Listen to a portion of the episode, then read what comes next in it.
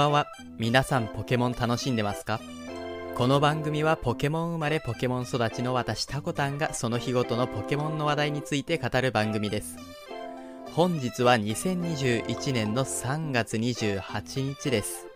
えーそういえば先日ポケモンカフェの新商品情報が出ましたね。こちらがマホイップのデコレーションドリンクなんですが、えーマホイップをイメージしたホイップクリームをたっぷり乗せたいちごミルク風の贅沢なドリンクとなっています。マホイップのその姿が変わるという仕様を再現して、トッピングは7種類から選ぶことができます。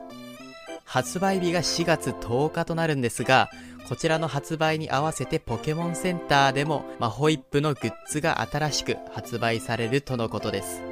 ということでですね、本日はマホイップとはどのようなポケモンなのか見ていきたいと思います。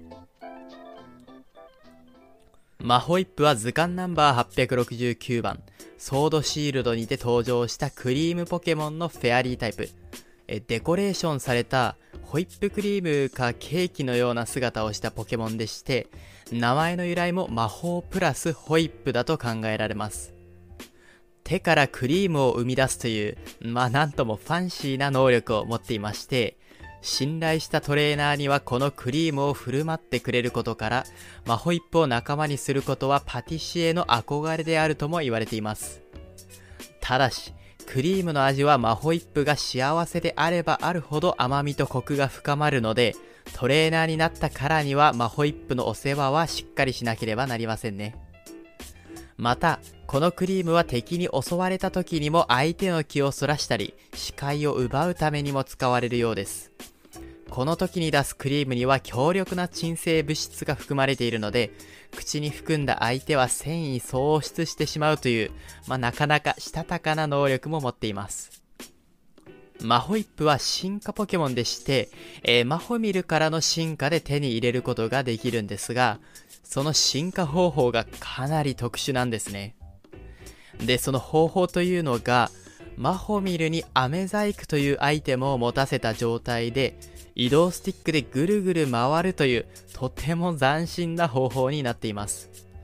これ自分で見つけた人っているんですかね？さらにですね、進化の際に様々な姿に分岐するという仕様もあります。まず、進化の時間帯、そして回転の方向と回転にかけた時間で体のホイップクリームの色が9種類に分かれます。そしてさらに、持たせる飴細工は7種類存在するんですが、その飴細工によってもマホイップの体のデコレーションが変化します。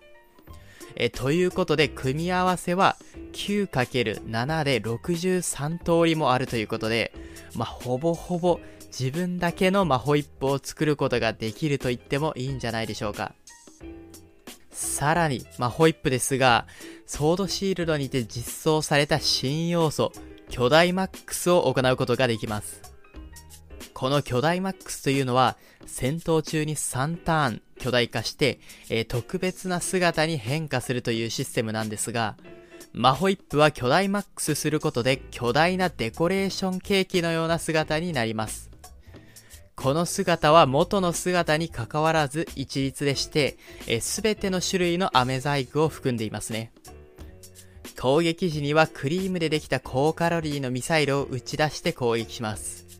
このミサイルは一発10万キロカロリーで浴びると錯乱して頭がクラクラしてしまうという、まあ、ある意味非常に恐ろしい能力となっています。マホイップの対戦における性能ですが、素早さが遅めである代わりに特防と特攻が高めという、まあ、重火力アタッカーに近い配分となっています。似たようなステータスを持つポケモンにニンフィアがいるんですが、マホイップは低めな防御を補う技ですとか、回復技を持つことから要塞化させて粘り強く戦うのが得意なポケモンになっています。巨大マックス時の専用技、巨大断円も攻撃とともに相手の HP を6分の1ずつ回復するという効果となっていまして、えー粘り強く戦うという戦法にマッチしたものとなっています。ダブルバトルにおいても味方のサポートを行うことができるので、見た目によらず戦闘能力も高いポケモンとなっていますね。マホイップですが、先日行われたツイッターの人気投票でもガラル地方のランキングで、えー、確か3位に入っていたんですね。人気、実力ともに高いレベルを誇るポケモンと言えるんじゃないでしょうか。ということで本日はマホイップについての話でした。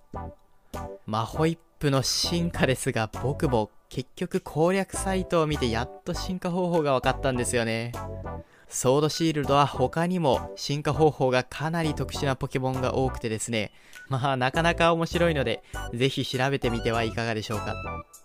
それでは最後まで聞いていただきありがとうございました。ではまた明日。